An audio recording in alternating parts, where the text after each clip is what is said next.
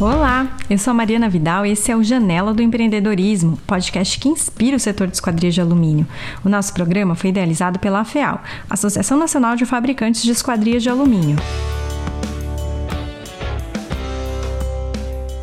Olá, sejam muito bem-vindos à Janela do Empreendedorismo, podcast que inspira o setor de esquadrias de alumínio. Hoje é o primeiro episódio da nossa segunda temporada, temporada 2022-2023.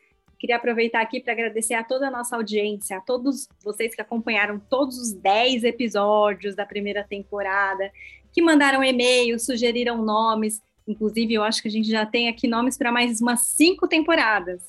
E também queria agradecer aos nossos apoiadores que tornaram o nosso programa possível, inclusive a continuidade do nosso programa.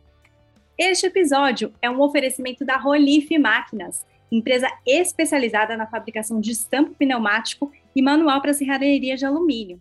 Ela também faz manutenção preventiva e corretiva em máquinas e ferramentas para o setor. Hoje nós vamos entrevistar aqui o CEO de uma das maiores empresas do nosso segmento, a Alubras. A gente está aqui com Carlos Eduardo Horta, ele é CEO da Alubras. Ele vai contar um pouquinho para a gente sobre a história de sucesso dessa empresa. Na verdade, a Alubras está no mercado há 36 anos, já entregou mais de 1.400 obras. Eu disse 1.400 obras. E tem mais de 6 mil metros quadrados de área fabril. Uma das grandes características da Alubras é sua parceria com grandes construtoras, além de um departamento técnico extremamente eficiente. A empresa atua na região Sudeste e tem foco tanto em normas técnicas quanto na relação custo-benefício com seus parceiros. Seja muito bem-vindo, Carlos Eduardo. Oi, Mariana. Muito obrigado aí pelo, pelas palavras e pelo convite. A gente vem acompanhando aí esses podcasts aí com histórias aí maravilhosas aí dos guerreiros aí do nosso setor.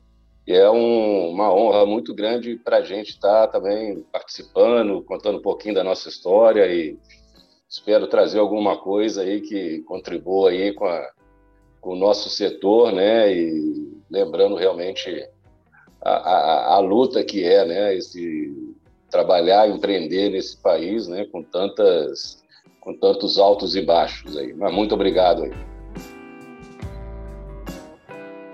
Bom, Carlos, vamos começar do começo, então. Você começou na Ubras desde o início da empresa, você ainda era novinho, começou a empreender, e hoje a Ubras é uma empresa muito reconhecida, né, com um parque fabril super estruturado. Conta pra gente como é que foi é, essa trajetória, esse começo, como é que você começou a trabalhar com esquadrias de alumínio e montou, começou a montar a Lubras? Vamos lá, é, como você falou, nós começamos em 86, né? Vamos voltar um pouquinho no tempo para entender um pouco aonde eu me situava e aonde que entrou essa, surgiu essa oportunidade que, definiu a trajetória aí da, da minha vida, né? Eu fazendo faculdade, né, engenharia civil na Federal de Juiz de Fora, eu sempre trabalhei com, com vendas, né? E eu trabalhava como preposto, né, de, de algum representante comercial. Todo mundo sabe o que é preposto, mas quem trabalhou como preposto entende um pouco melhor o que é isso. É ser preposto de um representante é você vender o produto que ele não quer mais trabalhar e, e atender os clientes que ele não quer trabalhar, que não quer atender, que, né, que não tragam, que não trazem mais um volume de vendas, e, e também buscar novos e mercados e normalmente mercados pequenos, né? Então, nesse sentido que eu comecei a trabalhar como preposto. E por volta de 84, né, meu pai, que também sempre trabalhou como, como representante comercial, né, ele me apresentou, aliás, ele trabalhou e trabalha até hoje, com quase 90 anos de idade. E aí ele me, me apresentou uma empresa tradicional de Juiz de Fora que trabalhava com boiler, né, aquecimentos de, de, de água, sistema de boiler.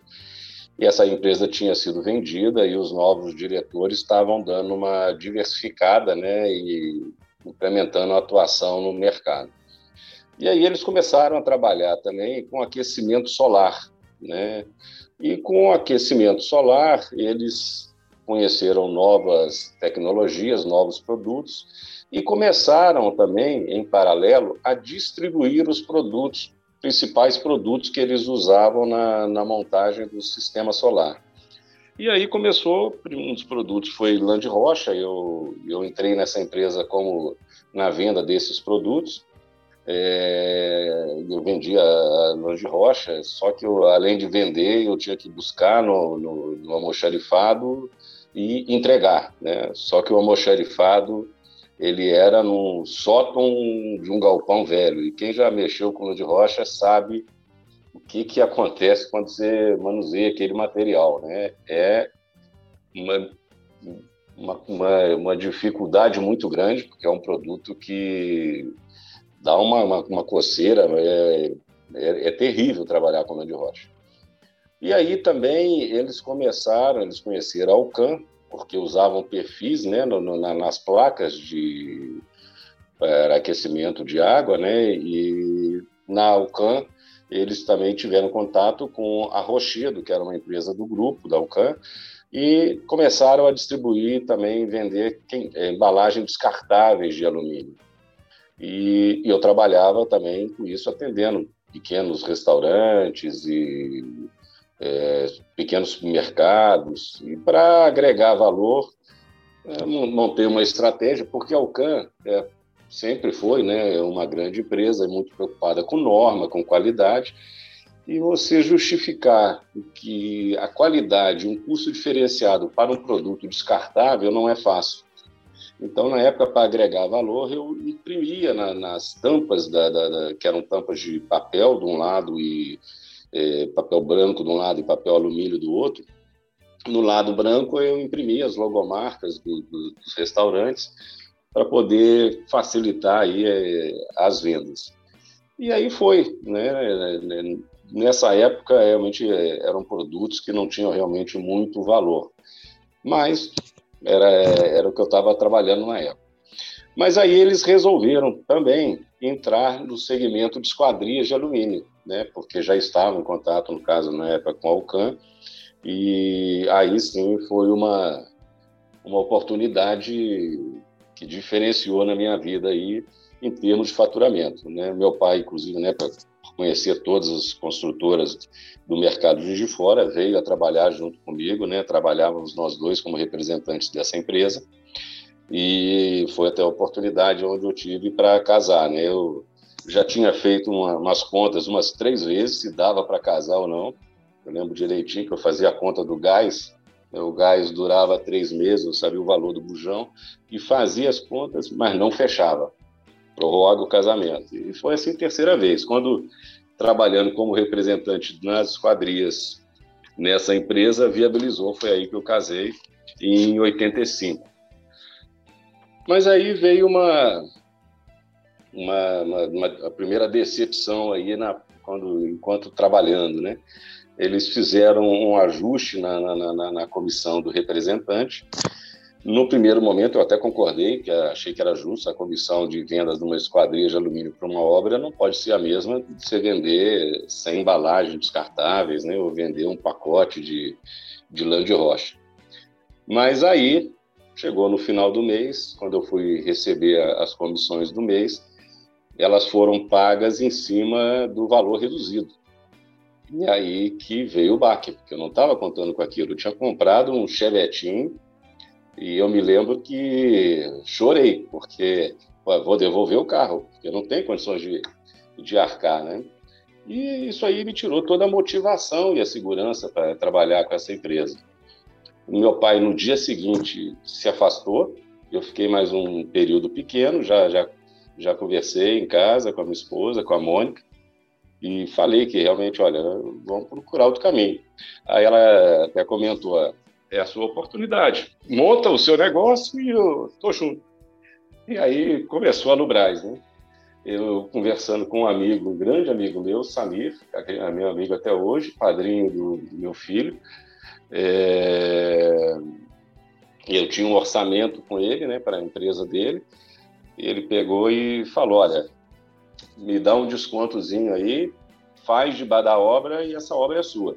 E aí nós começamos. Quer dizer, eu fiz a primeira obra né, dentro, debaixo do canteiro.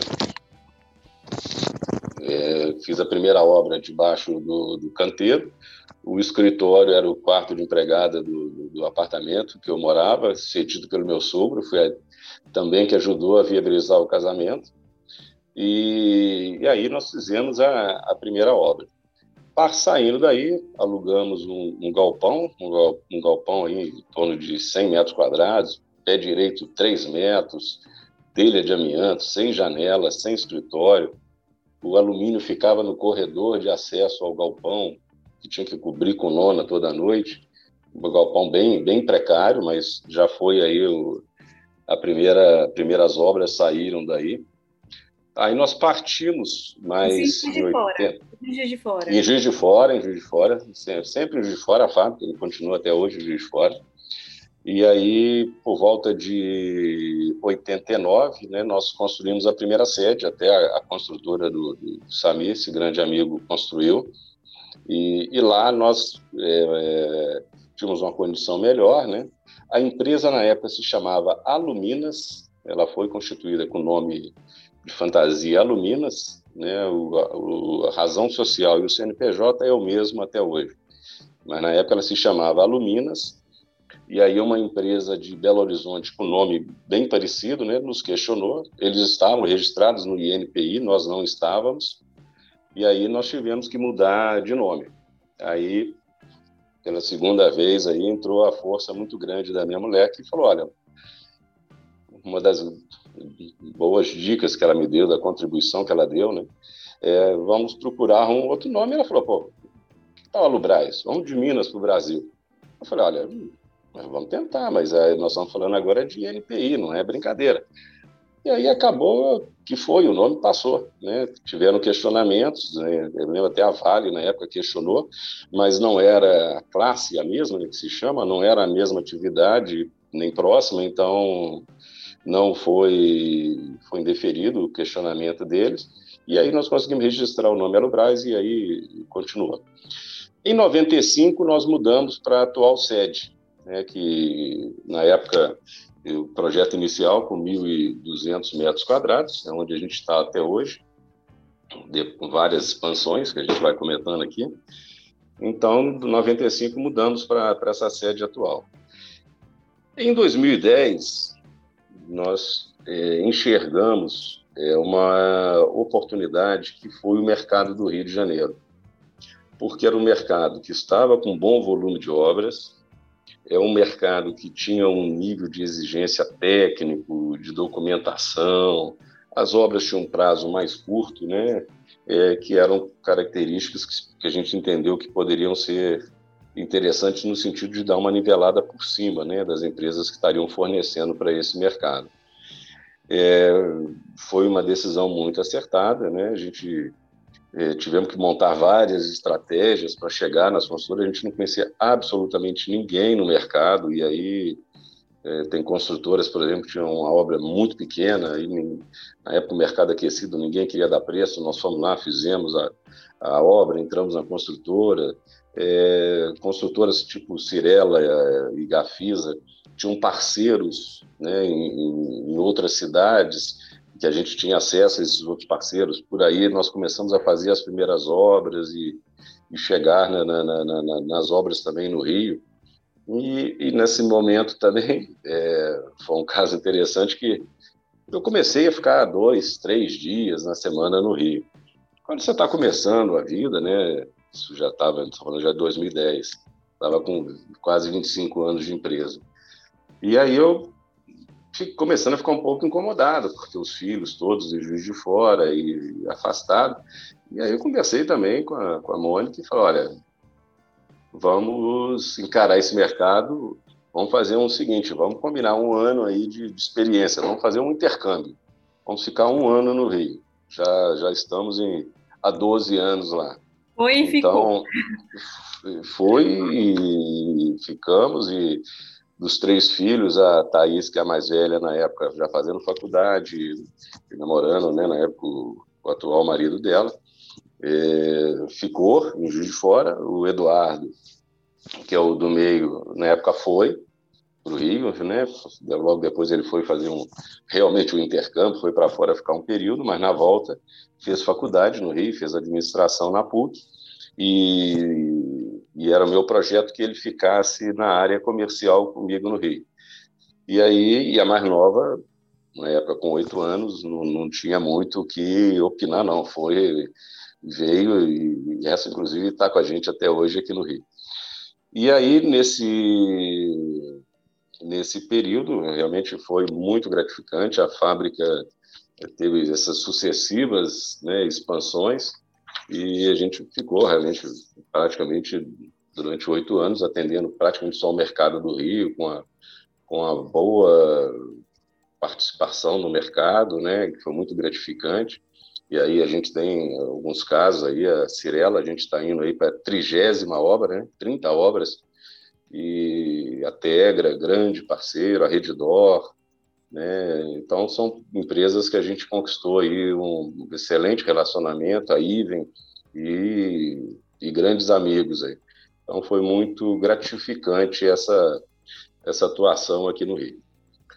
E aí veio 2017, a crise, né? Nós pensando aí o que, que a gente faz, vamos enxugar, vamos é, dispensar parte dessa equipe que a gente conquistou com tanto carinho, com tanto trabalho, com tanto treinamento, né? Ou não, ou vamos acreditar que esse mercado vai dar volta, vamos manter, vamos sacrificar, mas manter essa, esse patrimônio que a gente tem.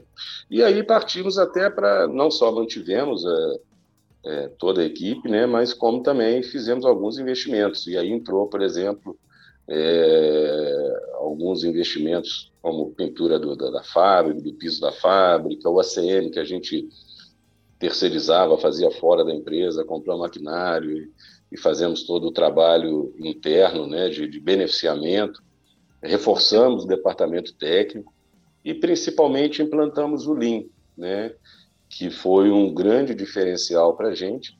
E o Lean vem de, de encontro às necessidades das obras, né? porque a gente, é, na montagem, coloca lotes menores, né? porque você vê o início e o fim, né? vê o, o início do processo e o produto acabado no final, é, reduzindo desperdícios, melhorando a produtividade e o controle. Então foi. Acha que isso tem a ver com o sucesso enorme que vocês têm de fazer é, obras em lugares distantes? Contribui, mas eu acho que o mais importante é que com dois anos de empresa nós já atuávamos, por exemplo, na região dos lagos, né, que é Cabo Frio, Arraial do Cabo, né, região litorânea do estado do Rio onde tem muita influência, né, do, do, muita participação do, das construtoras, no caso de fora, de Belo Horizonte também atuavam, porque era o segundo imóvel né, do, dos mineiros, vamos dizer assim. É. É, então, assim, desde aí a gente já trabalhava com, com obras é, é à distância, né? E aí fomos realmente desenvolvendo algumas ferramentas, a, a preocupação com a supervisão de obras, é, não ter de forma nenhuma qualquer é, dificuldade. Você não, não, esconde do cliente que você é de fora, mas você não pode esperar carregar uma carga para atender uma demanda dele. Você não pode marcar uma, uma reunião na quando eu vou voltar. Aí a gente tem todo um não só essa estrutura, mas como essa postura também de procurar e atender, estar tentar estar o mais presente é, possível. Né? Em 2020, é, com a retração do mercado do Rio, que ela foi, o Rio estava sempre acima do, do, mercado nacional, de média, vamos chamar assim, mas quando veio a crise. A pandemia. Não, não, a crise que eu estou falando é anterior, a crise econômica. É, ah, tá. aí o mercado do Rio passaram Olimpíadas, passaram toda aquela aquelas oportunidades, né, o mercado do Rio retraiu mais do que o mercado nacional.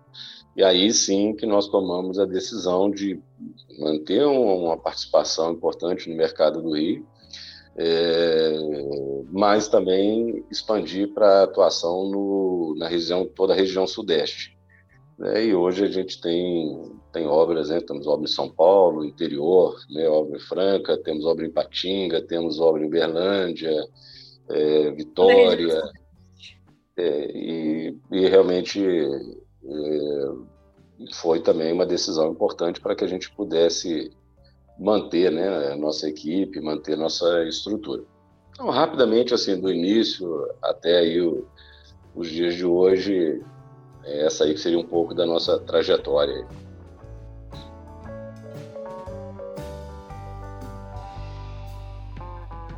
Muito bom. Aproveitando até algumas coisas que você citou aqui, né? Essa questão de, de cuidado técnico. É, eu percebi assim que um dos seus maiores focos sempre foi é, ter pessoas ali, foco em pessoas. E você focou em desenvolver um departamento técnico muito competente, de muita qualidade, né? É, por que, que você achou que isso era importante? Como que você conseguiu montar esse time? É, o, quer dizer, todos os departamentos da empresa são, são importantes.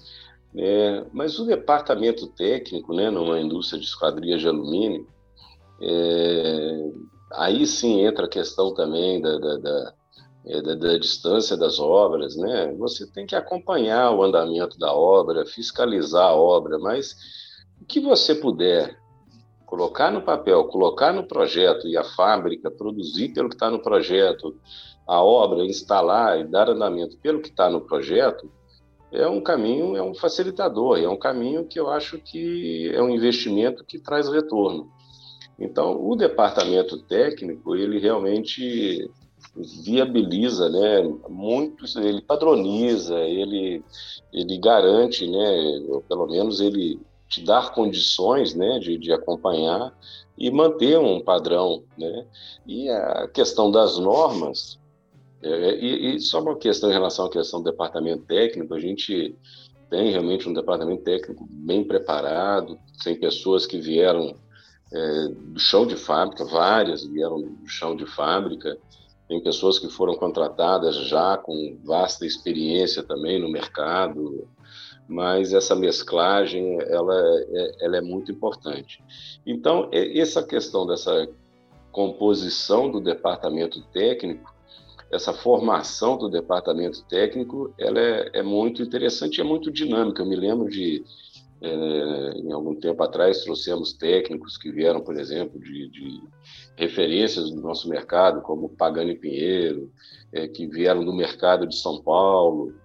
E é interessante porque as ferramentas vão modificando, né? O técnico antigo, ele fazia um desenho mais simples e ele ia lá para a bancada para acabar de explicar como que fazia aquela montagem, alguns detalhes não estavam ali, não era por mal, era a forma de trabalhar.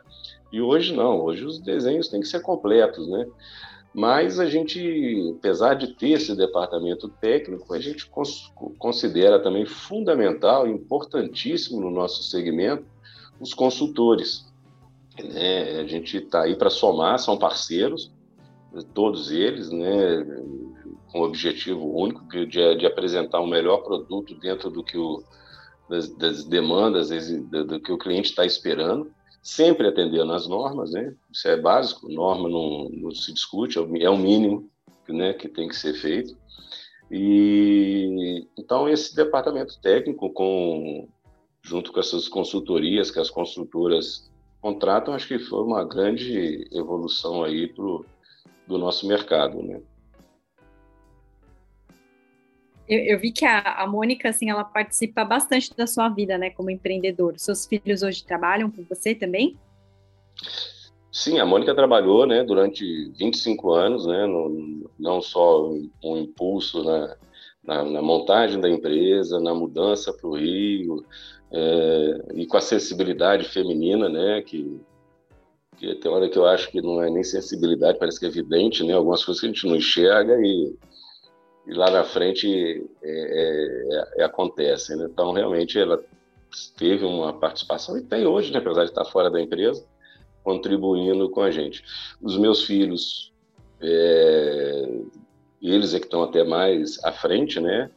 Eu estou mais no atendimento aos clientes, na, na área mais é, comercial, E, como eu falei, o Eduardo veio para o Rio e uh, meu projeto para ele, quando ele terminasse a faculdade, era de que ele assumisse junto comigo a parte comercial.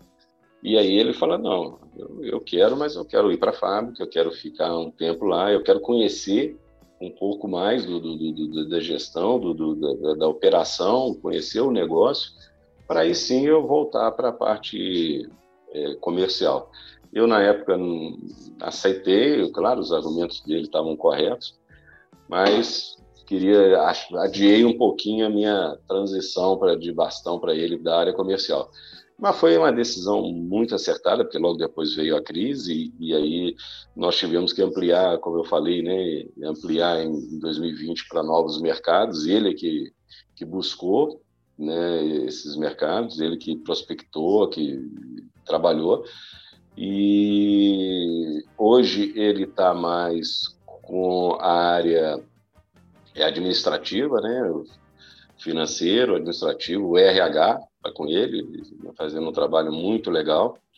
E a minha filha, Thaís, que já está há muitos anos na, já na empresa, ela, quando eu fui para o Rio, ela ficou, que né, viabilizou né, essa, essa minha ida para o Rio e esse, esse crescimento da empresa.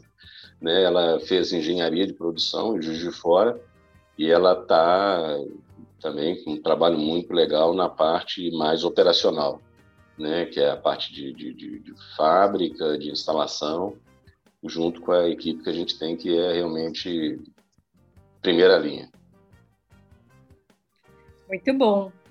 Uma coisa que eu estava pensando aqui agora é 1.400 obras. Não sei se você já pensou nisso, mas se todas fossem feitas lado a lado, você já construiu uma cidade, né?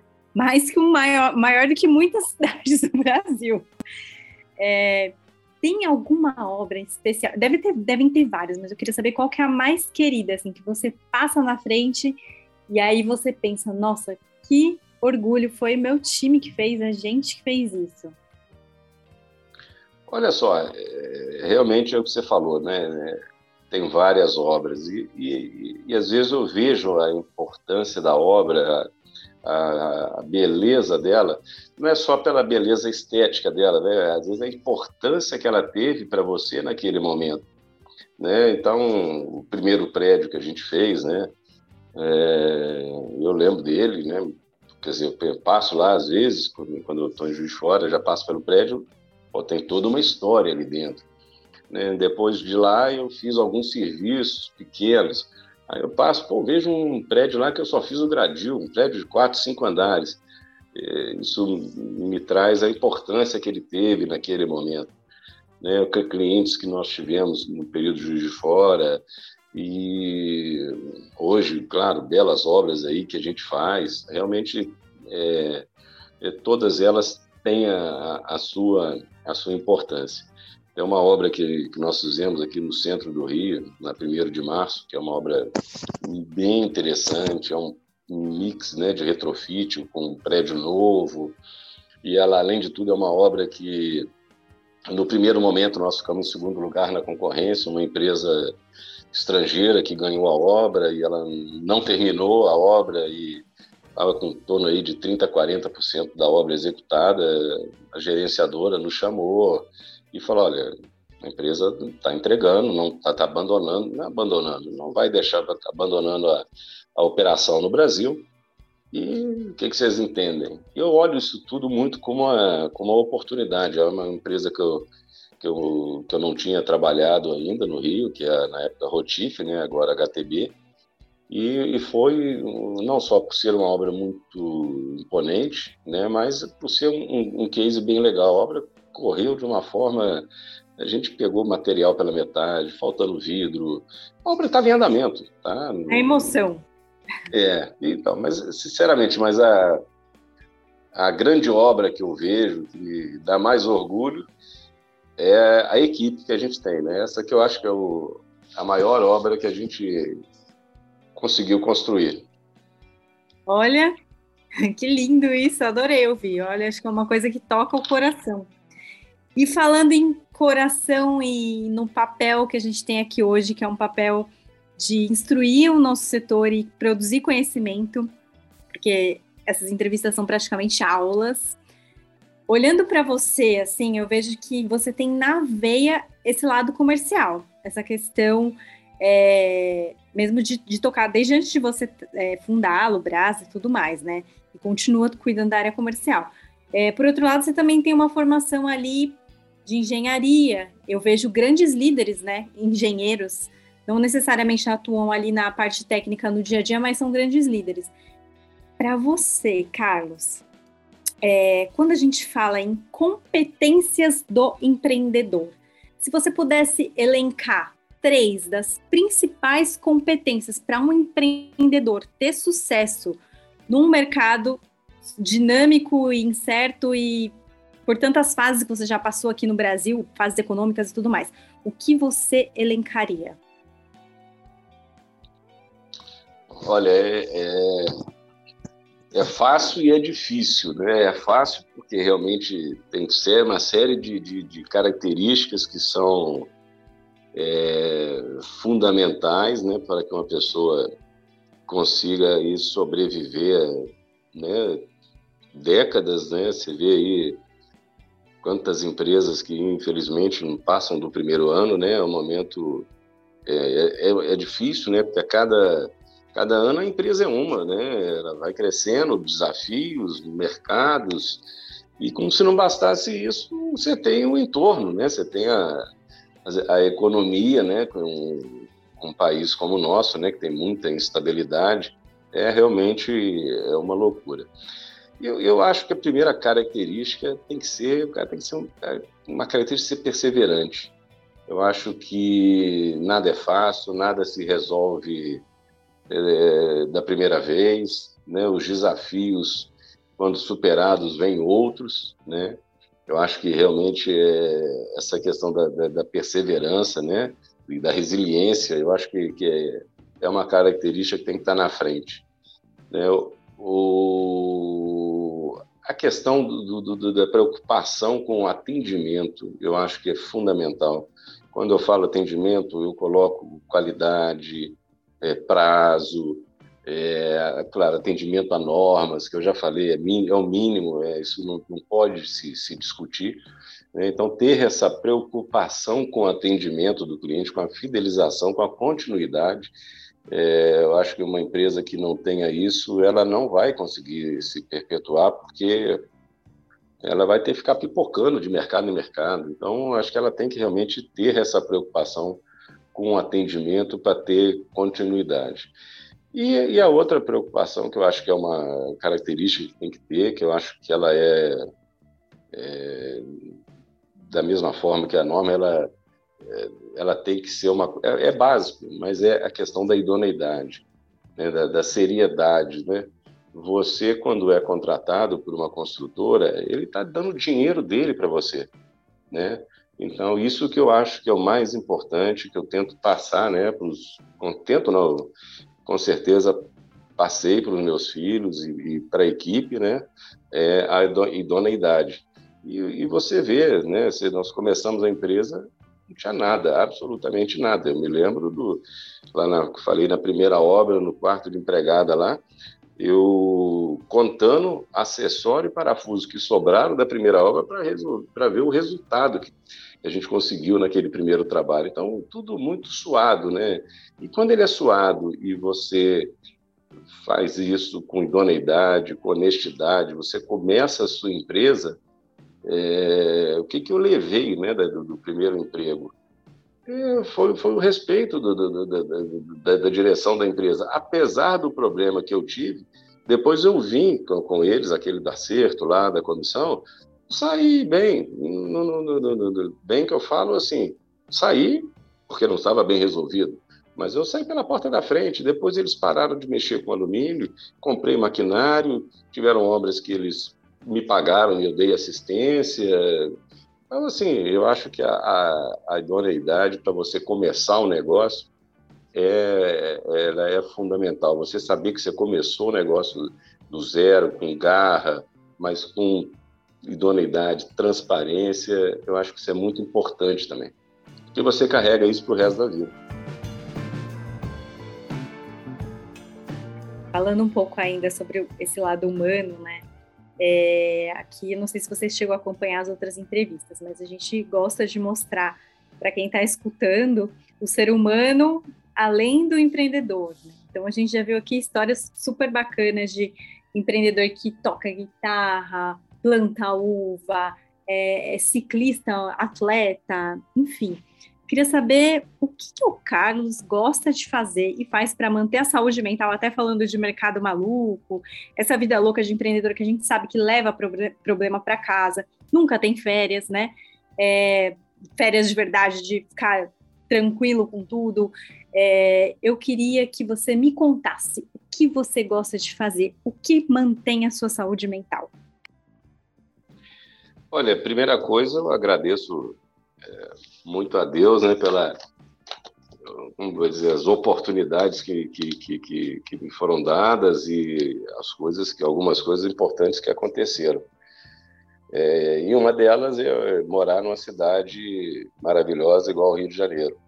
Apesar de todo, toda insegurança, como toda grande cidade, né, é uma cidade que eu curto muito. Então, acordar cedo, dar uma pedalada, ver o nascer do sol, às vezes trabalhando em home office, você poder na hora do almoço dar um mergulho no, no, no mar, é, aproveitar os programas que essa, que essa cidade oferece. Então, assim, isso é, um, é uma da, das grandes escapadas aí, as coisas importantes que eu acho que é, que faz aí dar uma, uma renovada constante, né? É, fora isso, acho que os amigos, estar com os amigos, as saídas, tomar um chopp, reunir, é, a casa de campo também, eu sou meio do extremo, né? Cidade grande e roça, né? Dou um, meus passeios lá, eu tenho lá um Ford 1929, que hum, não sei porque que eu gosto tanto, porque metade das saídas eu volto rebocado. Mas é um, é um prazer muito grande que eu tenho. Né? E, e fora isso, viajar. Eu adoro, adoro viajar. Agora essa pandemia deu uma, uma restringida boa, mas eu acho que você conhecer outros lugares, outras culturas, outra gastronomia, isso é, um, é uma coisa que a gente não deve abrir mão e acho que é, é isso aí fora e os amigos, né? E, e, a forma que se trata a pessoa, os relacionamentos que se cria, é isso que a gente leva da vida. É isso aí. É, eu queria saber, assim, para a gente já, já estamos quase fechando. Quando a gente olha para o produto, é, esquadrias de alumínio, é, eu não tenho dúvidas de que é o melhor produto que existe para se fechar vamos. É, eu queria que você falasse um pouco sobre como você vê o futuro do nosso produto, esquadrias de alumínio, e o que, que precisa ser feito para que nosso mercado se amplie e que as esquadrias de alumínio ganhem cada vez mais prestígio na construção civil brasileira. É, eu acho que a primeira coisa é o, é o básico, né? É todo mundo do nosso setor trabalhar dentro da norma, em qualquer faixa de produto, né? desde o produto mais simples eu acho isso interessante. Hoje você entrega uma obra de, um, de uma linha, vamos dizer assim, mais básica, que seja uma bitola 20 ou 25, é, o nível de exigência né, que se olha, vai, o cara vai com lupa ali para ver. Então, desde um imóvel de altíssimo padrão e de médio ou baixo padrão, para o comprador, aquilo ali, ele, ele espera o melhor daquela esquadria. Então, eu acho que a primeira coisa é, é atender a norma, atender tudo que foi é, prometido, para que realmente o nosso produto, o nosso produto que é a esquadria de alumínio, ganhe cada vez mais respeito. É, fora isso, claro, no, novas tecnologias, né, que cada vez mais é, vão ser requisitadas, né?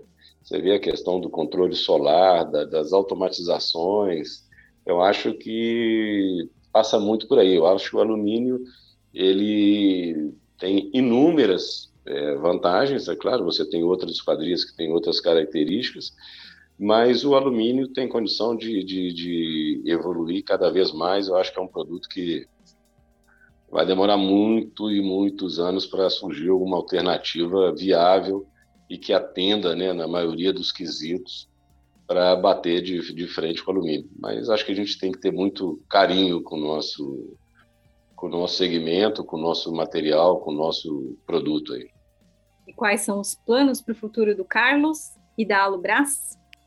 É, vamos com alguns é, algumas diversificações aí a caminho. A gente é meio prematuro ainda para poder colocar mais informações, mas o futuro é cada vez mais aí o, ver o, a equipe brilhando, né? Um orgulho enorme de, de ver a equipe reunida, a equipe é, motivada, né? Nós tivemos um episódio semana passada que foi fantástico. Em quatro, cinco dias fizeram uma reviravolta no escritório. Nós tínhamos que já tínhamos projetado, né, uma substituição, de todos os móveis, uma ampliação da sala da diretoria. E em quatro dias foi feito, né? Por que que foi feito? Porque foi de todo mundo, de, de pessoas da diretoria, ao, ao pessoal do escritório, todo mundo se movimentou, teve dia que ficar até meia-noite, fazendo em quatro dias o escritório. Eu cheguei lá na, na sexta-feira com uma visita, né? E foi uma surpresa para mim. Quando eu entro no escritório, eu falei, não acredito. Eu, eu sabia que, ia, como ia ter essa visita, iria ser feito um, uma, um ajuste lá, uma melhoria lá na sala da diretoria, e que o resto do projeto ia ser feito com, com calma, né? Com tempo e tudo. Eles fizeram tudo, tudo e mais alguma coisa. Ainda mudaram lá, quer dizer, todo cliente que visita a fábrica tem uma placa lá com o nome da empresa. E mudaram, agora é um sistema de é uma televisão, é, onde projeta, né, onde, onde coloca o nome da empresa que está sendo recebida e estava lá o meu nome, né, como, como se fosse a visita do dia, né. Então isso demonstra, não é pela reforma em si, né, isso demonstra o espírito da equipe, né, esse, isso que é o meu, meu objetivo, é cada vez mais avançar nisso daí, né? E contribuir, mas cada vez aí pensando mais uma contribuição aí de, na experiência, no conselho e estando perto dos clientes, que é o que eu gosto. Mas vamos ver, o plano são é, é seguir nessa linha. Muito bom. Ô Carlos, eu queria saber, desde quando que você participa da FEAL, como que surgiu isso aí na vida da Alubras e como que a FEAL te ajudou ao longo dos anos a melhorar o seu negócio, estruturar melhor o seu negócio? Olha, nós já estamos aí em torno aí dos 25 anos de associados da FEAL. E é importantíssimo, né? Eu diria por em duas linhas aí. Um é o que a, que a associação faz pelo segmento, né? E, e do, toda essa evolução que a gente está vendo é, no mercado no, no, nos últimos anos aí, em termos de preocupação com a norma, de, você tinha empresas que realmente ignoravam norma. Hoje, quem, quem não está seguindo norma está fora do mercado. E, e a FEAL, dentro disso e outras coisas, teve um papel tem um papel fundamental, né? Se não fosse esse trabalho isoladamente, nós não, não atingiríamos esse objetivo. Então, acho que a, a FEAL tem um papel, é um carinho, é uma dedicação da diretoria, dos executivos. É, é, é, é surpreendente esse, essa forma aí que eles veem o, o trabalho. E para nós, que além de de, dessa importância das melhorias para o segmento, para nós que estamos em, localizados em cidades é, que você não tem né, empresas é, que estão acompanhando tanto essa evolução, é, é, muito importante uma associação, porque ela consegue né, trazer, é, você ter experiências, você trocar experiências com empresas de outra realidade, né, e de outros centros, é, que estão, às vezes, muitas vezes até à frente né, de, de, de você. Isso é muito importante. Eu acho que a FEAL está de parabéns e, e faz de maneira brilhante esse papel. Muito bom. Queria agradecer muito pela sua participação, Carlos. Foi um prazer ter você aqui com a gente na Janela do Empreendedorismo. Espero que você volte em outros episódios. E para você que está ouvindo a gente, olha só, hein? A gente começou aqui o primeiro episódio da segunda temporada o CEO da Alubras. Imagino que tem ainda por vir esse ano de 2022 para 2023, hein? A gente se vê no próximo episódio. Bom, olha, eu queria agradecer a Mariana pelo pelo carinho aí, pela paciência. Nós já estamos para marcar isso aí há alguns dias. queria agradecer muito. Agradecer a, a FEAL né, pelo, pela oportunidade. A gente, no primeiro momento, opa, será que nós temos tanta coisa para contar? E, ao mesmo tempo, a gente vai é, resgatando, né? Interessante, vão lembrando mil e uma coisas. E agradecer e a parabenizar aí a todos que estão estamos juntos aí nesse nesse setor aí. E muito obrigado. Muito obrigada. Até a próxima.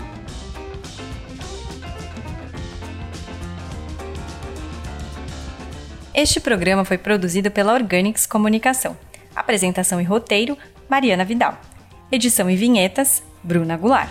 Esse podcast contou com o patrocínio da Rolif Máquinas, empresa especializada na fabricação de estampo pneumático e manual para serralheria de alumínio, manutenção preventiva e corretiva em máquinas e ferramentas para o setor.